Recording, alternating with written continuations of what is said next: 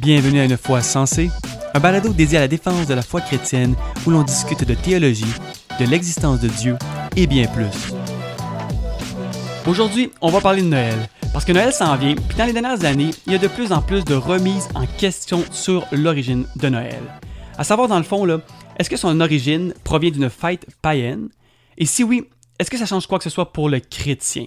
Et si vous n'êtes pas habitué avec le terme païen, en fait, les religions païennes, c'est des religions polythéistes, c'est-à-dire qu'ils louent plusieurs euh, dieux. Et puis, euh, la religion païenne, pour les chrétiens du premier siècle, euh, c'était dans le fond la religion romaine, la religion de l'Empire romain. Et c'est sur les réseaux sociaux que ça débat pas mal fort. je vais souvent voir des églises publier leur programme pour le temps des fêtes, en fond, ce qu'ils vont faire. Et pour ensuite voir des chrétiens qui viennent commenter leur publication afin en fait euh, de dire que dans le fond on ne devrait pas célébrer Noël parce que ça provient d'une fête païenne, euh, que des vrais chrétiens ne devraient pas célébrer Noël, euh, que c'est drôle qu'on célèbre une fête païenne alors qu'on ne continue pas à célébrer certaines fêtes juives dans le fond dans le christianisme. Et puis là bon, le monde s'obstine, peut-être que dans le fond ça nous divise un petit peu trop pour pas grand-chose. Et la question qu'on va explorer aujourd'hui, qui dans le fond qui est la question pertinente dans ce débat, c'est est-ce que la tradition de célébrer la naissance du Christ à Noël provient d'une tradition chrétienne ou d'origine païenne? Et pour comprendre ce débat, il faut comprendre dans le fond que euh, à l'époque euh, des premiers chrétiens, il existait plusieurs fêtes religieuses proches du 25 décembre. Euh, puis pour pas s'éparpiller, c'est peut-être surtout deux fêtes qu'il faut regarder et qui, et qui nous intéressent, parce que c'est les deux qui vont être le plus souvent mises en cause dans ce débat on parle de deux fêtes romaines, euh, soit la Saturnalia et la Natalis Solis Invicti. La Natalis Solis Invicti, c'était la fête romaine de la naissance du dieu Soleil, qui était célébrée le 25 décembre. Donc déjà, c'est normal qu'on puisse être tenté à vouloir remettre en question euh, l'origine de Noël par rapport à la foi chrétienne, parce qu'on voit qu'un autre dieu aussi était célébré le 25 décembre. Cette fête est devenue officielle en 274 de notre ère, euh, sous l'empereur Aurélien, qui a officialisé cette fête. Il lui a consacré un temple. Toutefois, il y a plusieurs historiens qui vont remettre en question que c'est à ce moment-là qu'aurait débuté la fête de sa naissance le 25 décembre, parce que oui, c'est en 274 que son adoration est officialisée, mais il n'y a aucune mention dans les écrits religieux romains de cette fête avant 354, qui est quand même près de 75 ans plus tard. La fin de cette pratique se situe en 390, euh, mais on a des évidences que la pratique aurait quand même perduré euh, plus longtemps que cette date. Cette fête était précédée de la Saturnalia, la fête romaine du dieu Saturne, où euh, il y avait de la danse, euh, des banquets, des chants et des échanges de cadeaux. Et c'est pour ces deux fêtes, euh, c'est à cause de ces deux fêtes en fait que plusieurs remettent en question l'origine de Noël, parce qu'on voit que dans le fond les chrétiens côtoyaient des Romains qui avaient lors du solstice d'hiver des, fait, des festivités avec des particularités quand même similaires à la foi chrétienne. Et donc, on peut se demander naturellement, est-ce que les chrétiens n'ont pas été influencés finalement à, créer leur propre euh, fête de la naissance de, Jésus-Christ le 25 décembre à cause de ces fêtes romaines? Et pour répondre à cette question, euh, aujourd'hui, peut-être ça va être une présentation un peu plus académique. On va regarder premièrement aux premiers trois siècles, euh, dans le fond, de l'ère chrétienne, pour le début du christianisme, pour savoir quelles sont les évidences que l'on a par rapport à la célébration de Noël, pour ensuite voir qu'est-ce que l'on a à partir de la christianisation de Rome euh, qui débute en fait au début 4e siècle? Donc regardons aux trois premiers siècles, en fait au début du christianisme. Ben, premièrement, on a Hippolyte de Rome qui euh, va être le premier à mentionner une date du 25 décembre. Au début du 3e siècle, il va écrire des commentaires bibliques sur euh, le livre de Daniel. Et les premiers chronologistes chrétiens, eux, ils pratiquaient des calculs mathématiques et astronomiques afin de déterminer des dates importantes, admettons, la création de la Terre. Euh, la Lune, ou dans ce cas-ci, la naissance du Christ. Et c'est pour ces raisons, en fait, que ces mentions, en fait, ce type d'écrit sont souvent débattus et même laissés de côté par des dictionnaires bibliques. C'est parce que souvent, ces calculs-là sont un peu fantaisistes, des spéculations, en fait, irrationnelles et même aujourd'hui démontrées comme erronées. Dans ce cas-ci, on pourrait croire qu'il calcule cette date du 25 décembre, mais en fait, il semble se contredire aussi. Parce qu'au départ, il les calcule à partir de la création du monde, mais une autre fois à partir de la date de naissance d'Adam, qui, à l'opposé du 25 décembre, donne plutôt une date du 2 janvier. Donc c'est un petit peu un exemple de, du jonglage acrobatique, si on peut l'appeler de même, qui fait que leur crédibilité va souvent être remise en cause. Ensuite, on a Julius Africanus qui, vers l'an 221, dans une autre chronologie chrétienne, va mentionner que Jésus aurait été conçu le 25 mars. Donc, il ne mentionne rien sur la nativité, mais naturellement, si on calcule neuf mois plus tard, ça nous donne le 25 décembre. Ça, c'est sûr qu'on parle de neuf mois jour pour jour, puis on sait tous qu'une grossesse, naturellement, c'est pas neuf mois jour pour jour, mais c'est vraiment symbolique ici. Et c'est euh, là, en fait, les deux seuls écrits dans les trois premiers siècles qui vont mentionner, euh, en fait, la date du 25 décembre euh, pour ce qui est de la naissance de Jésus-Christ. Heureusement, on a d'autres écrits qui peuvent, en fait, donner plus d'informations à ce niveau. puis le premier, c'est celui de Clément d'Alexandrie. Clément d'Alexandrie, c'est un des pères de l'Église qui a vécu fin 2e siècle, début 3e siècle. Et lui, en 192 approximativement, il mentionne qu'il n'y a aucune entente sur la date de la naissance de Jésus-Christ. Euh, il va commenter sur plusieurs dates qui circulent dans l'Église. Euh, en fait, je vais, le citer mot pour mot dans son écrit euh, Stromata. Il y a ceux qui ont déterminé non seulement l'année de la naissance de notre Seigneur, mais aussi le jour. Et dans les jours, il va parler en fait d'une date en novembre, de deux dates en avril, également aussi du 20 mai. Et lui, en fait, va avoir une préférence pour le 20 mai, mais jamais est-ce que le 25 décembre n'est soulevé. Ensuite, on a euh, Origène, dans le fond, dans ses écrits contre Celsius. Origène, c'est une figure aussi importante de la théologie chrétienne dès le début du 3 siècle. Et lui, en fait, au niveau des jours notables pour les chrétiens, ben, la nativité n'est pas mentionnée. Donc, comparativement au jour de la préparation, euh, à la Pâque, euh, à la Pentecôte, qui devait être observée par les chrétiens, il n'y a rien au niveau de la célébration de la naissance de Jésus-Christ. Elle n'est pas non plus inclue dans les fêtes reconnues par Tertullien, qui, euh, écrivant dans les dernières années du deuxième siècle après Jésus-Christ, dans ses écrits sur les baptêmes, va exhorter les chrétiens à ne pas participer au Saturnalia, ni à offrir non plus de cadeaux au Nouvel An euh, euh, ou à tout anniversaire d'une idole. Et je vais, en fait, je vous le citer, mot pour mot, du moins, je vais essayer de faire une traduction le mieux possible. Les Saturnalia, les festivals du Nouvel An, où les cadeaux vont et viennent, où les jeux se joignent à leur bruit, où les banquets se joignent à leur varcam, tout comme les pains ne célèbrent pas le jour du Seigneur euh, le dimanche ou la Pentecôte, les, chrétiens ne devraient pas participer à leur fête. Au contraire, ils ont un jour de fête euh, chaque semaine alors que les païens ne célèbrent qu'une fois par an. Quand le monde se réjouira, pleurons, et quand le monde sera ensuite affligé, nous nous réjouirons. Donc à ce niveau-là, euh, il déconseille aux chrétiens de participer en fait aux fêtes romaines qui étaient proches du solstice d'hiver. On passe à la Saturnalia, à la Natalis Solis Invicti, mais aucune mention au niveau de, célébrer la naissance de Jésus-Christ à la place. En 243, on a ensuite Cyprien, euh, qui était l'évêque de Carthage. Il va être le premier écrivain chrétien à associer la naissance de Jésus au soleil. Voici ce qu'il va dire dans ses écrits euh, de Pachak Computus. Oh, la splendide et divine providence du Seigneur, que ce jour-là, même au jour même où le soleil a été fait, le 28 mars, soit l'équinoxe du printemps, le Christ doit naître. Sauf que c'est important de noter ici qu'il va lier la naissance euh, du Christ euh, à, la date de la création du soleil et non à la célébration, mettons, du Dieu soleil. Et là, c'est totalement normal de se demander, mais pourquoi il y a autant de dates liées euh, aux saisons ou à des moments marquants des saisons? Et ça, c'est du symbolisme. Et c'était extrêmement présent auprès de ces peuples, puisque ça donnait une force à, à leurs événements. C'était un point d'ancrage, dans le fond, pour que leur tradition puisse s'épanouir. Et les festivités juives aussi sont enracinées dans les saisons aussi avec des moments marquants. Parce que la vie sociale et la vie religieuse ne sont qu'un. C'est une invitation à ce qu'il y ait une harmonie entre les deux. Et au niveau euh, de notre perspective peut-être plus séculière, on va également baser aujourd'hui notre calendrier en fonction des saisons. Par exemple, euh, le calendrier scolaire, ben, on n'a pas d'école euh, l'été parce que cette saison, c'est une saison de repos, de relaxation. Donc, on ne va pas y donner absolument aucun lien religieux, mais quand même, l'homme va quand même donner du sens à cette saison. Et pour le chrétien et pour le juif des premiers siècles, ce symbolisme permettait à leur tradition religieuse de s'épanouir dans la vie de tous les jours.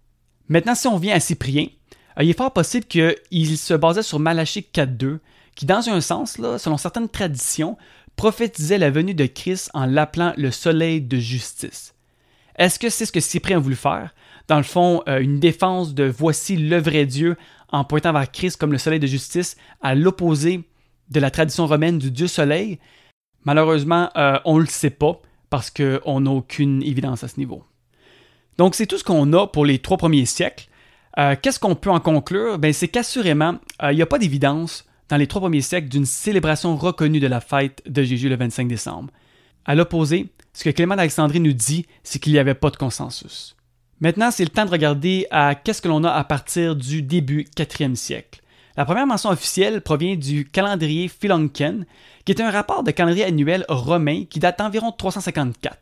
Euh, il aurait été rédigé par un romain chrétien nommé Valentinus. Et pour la première fois, on a une mention de la célébration de la naissance de Jésus-Christ en 336. Et ça, c'est deux décennies après la christianisation de Rome sous l'empereur Constantin. On a ensuite deux écrits vers la fin du 4e siècle et du, euh, début du 2e siècle qui vont partager euh, une tradition liant le 25 décembre. Euh, premièrement, on a un écrit anonyme du nord de l'Afrique, mais on a aussi un écrit d'Augustin dans son traité sur la Trinité qui rapporte que dans le fond, il est connu, c'est connu, c'est un fait connu que Christ serait mort lors de l'équinoxe du printemps le 25 mars et que Christ aurait également été conçu le même jour que sa mort. Donc s'il est mort le 25 mars, il a été conçu le 25 mars aussi, eh bien neuf mois euh, jour pour jour plus tard, ben c'est le 25 décembre. Encore une fois, c'est un neuf mois jour pour jour symbolique. ça, ils partagent ça selon ce qui aurait été partagé par la tradition. Donc c'est quelque chose qu'ils auraient reçu. Maintenant, de quelle tradition ils parlent, on ne le sait pas à 100% mais il est fort probable qu'il se base euh, sur les affirmations de Tertullien, qui aurait été un des premiers chrétiens à noter que Christ serait mort le 14e jour du Nissan, dans sa réponse aux Juifs euh, dans Adversus Judaeus, soit le 25 mars, à partir de l'évangile de Jean. Et là, euh, relier la conception et la mort de Jésus le même jour peut nous sembler étrange pour nous en tant que lecteurs modernes, mais encore une fois, c'est du symbolisme qui reflète, dans ce cas-ci, les perceptions anciennes du salut. Donc c'était une pratique. On retrouve d'ailleurs ce concept dans des écrits juifs, le Tamul babylonien, où lors du deuxième siècle, on retrouve un débat sur quand est-ce qu'a eu lieu la création et quand est-ce qu'aura lieu euh, la rédemption. Il existe aussi une autre tradition juive qui dit que les patriarches étaient nés le même jour que leur mort. Donc il est fort possible que euh, ces deux traditions auraient influencé la tradition qu'on a maintenant ici dans le cas euh, de Jésus-Christ, c'est-à-dire que le jour de sa conception, ben, c'était le même jour que sa mort. Fait important, c'est qu'à la fin du 4e siècle, euh, cette tradition-là aura été partagée autant dans l'Église de l'Est que l'Église de l'Ouest. La différence, c'est que puisque l'Église de l'Ouest basait leur calendrier julien différemment, dans le fond, le calendrier romain, la date tombait un 6 janvier pour l'Est, alors que l'Ouest avait comme date le 25 décembre. Ça va également être à partir de ce moment-là qu'on va commencer à avoir des premières mentions de la célébration de la Conception Immaculée le 25 mars. Euh, donc, en fait, euh, fin 4e siècle. Euh, puis, dans le fond, c'est à travers des écrits de, des pseudo-écrits de Jean Chrysostome qu'on voit que, dans le fond, le 25 mars, c'était une, célébration de la conception de Jésus-Christ. Et naturellement, encore une fois, neuf mois plus tard, ça nous donne le 25 décembre comme naissance. Mais c'est quand même important de dire que l'officialisation de la conception immaculée comme une fête, ça va vraiment plus être au 6e siècle que ça va avoir lieu. Donc, qu'est-ce qu'on maintenant peut tirer de cette deuxième portion euh, d'écrit ben, on ne peut pas nier que l'apparition de Noël et sa propagation euh, se sont faites lors de la christianisation de Rome. Ce qui est difficile à déterminer dans le fond, c'est à quel point la tension avec les autres religions auront influencé Noël, ou même euh, si c'est l'effet contraire. On le sait que Tertullien au deuxième siècle, il confondrait déjà les chrétiens qui pratiquaient la Saturnalia. Et en fait, si on prend en considération la fête du Dieu Soleil lors du solstice d'hiver, et la Saturnalia, et les évidences que l'on a ensuite du remplacement des pratiques païennes par les pratiques chrétiennes euh, dans l'Empire romain à partir de la, euh, conversion de Constantin, eh bien, c'est sûr qu'on peut très bien voir un désir d'offrir une alternative chrétienne à ces pratiques ou même une actualisation. Ce qu'il faut comprendre, c'est que l'arrivée du christianisme dans Rome aura apporté des changements majeurs dans la, pratique religieuse. Ils sont passés d'une certaine liberté de religion euh, qui était vraiment pas parfaite parce qu'on s'entend que les chrétiens étaient persécutés depuis plusieurs siècles, mais vraiment maintenant à, une religion d'État où est-ce que le christianisme devait être la seule religion pratiquée. Et ça fut aussi un changement euh, dans la foi chrétienne, euh, tout un changement parce que après avoir connu toute une expansion, malgré qu'ils étaient persécutés, ben c'est maintenant les chrétiens qui se ramassaient à persécuter. Et ça, c'est sûr que ça va être un excellent sujet pour un prochain balado. Et pour mieux comprendre ce changement, on peut regarder à trois exemples. En 319, sous Constantin, les autres religions sont encore permises, mais maintenant ils ne peuvent plus faire de divination, euh, comme des examens des entrailles d'animaux. Ensuite, en 356, sous Constance, ça va maintenant être la peine de mort pour tous ceux qui pratiquent euh, des sacrifices à des idoles. Et là maintenant, en 380 sous Théodose, tous ceux qui ne pratiquent pas la foi chrétienne se voient passibles d'un châtiment. Donc avec les pratiques païennes de plus en plus interdites et le christianisme qui grandissait et qui affirme en fait qu'il n'y a qu'une seule voie, il ne faut pas s'étonner qu'une célébration de la naissance de Jésus est apparue relativement en même temps où les Romains ont aussi commencé à fêter la naissance du Dieu Soleil. Euh, surtout qu'il y avait déjà, euh, avec Hippolyte de Rome, une certaine tradition silencieuse, il euh, faut quand même le noter, là, de sa naissance le 25 décembre. Et actualiser une pratique païenne, ça c'est quelque chose qu'on voit plusieurs fois dans les efforts missionnaires de l'Église, au fur et à mesure des époques. C'est-à-dire qu'ils offraient souvent aux autres peuples une alternative par rapport à leur religion et leur célébration, où ils pouvaient même leur permettre de continuer à pratiquer certains rituels, mais maintenant en l'honneur de Christ. Et cette tension entre les religions euh, a toujours été présente, puis elle l'est encore aujourd'hui. Hein. Il n'y a aucune surprise. Euh, le pape I, d'ailleurs, euh, au milieu du 5e siècle, il décourageait les chrétiens à louer encore une fois le Dieu Soleil. Il reconnaissait même qu'il y avait beaucoup de confusion entre les diverses célébrations à la fin décembre. Pour terminer, qu'est-ce qu'on tire de tout ça? Ben, durant les trois premiers siècles, je pense qu'il est évident qu'il existait le début d'une tradition comme quoi la naissance du Christ était proche euh, du solstice d'hiver, mais ce n'était clairement pas un consensus dans l'ensemble de l'Église, et surtout ce n'était pas une célébration comme on le conçoit avec Noël. Les chrétiens étaient découragés à pratiquer les fêtes romaines, mais sans avoir de comparable. Ça va être à partir du début 4e siècle, euh, avec la christianisation de Rome, que Noël prend forme.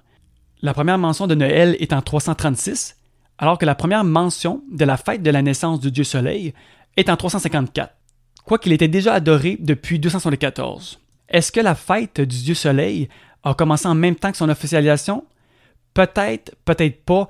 Euh, honnêtement, euh, on ne peut pas vraiment le savoir parce qu'on n'a aucune mention euh, dans les calendriers romains avant 354. On ne peut pas en faire un argument du silence, et en fait, on ne peut pas en faire un argument du silence des deux côtés parce qu'il nous manque des informations autant pour Noël que la célébration romaine.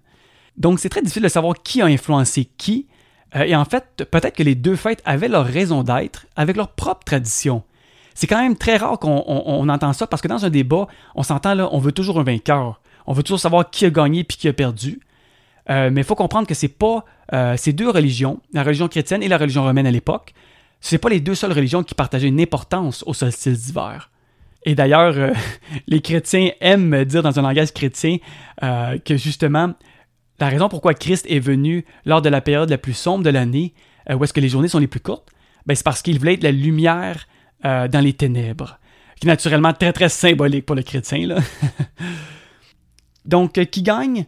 Eh bien, moi, ma conclusion personnelle, c'est sûr que les chrétiens des premiers siècles étaient entourés de la religion romaine et c'était un défi, hein, on s'entend.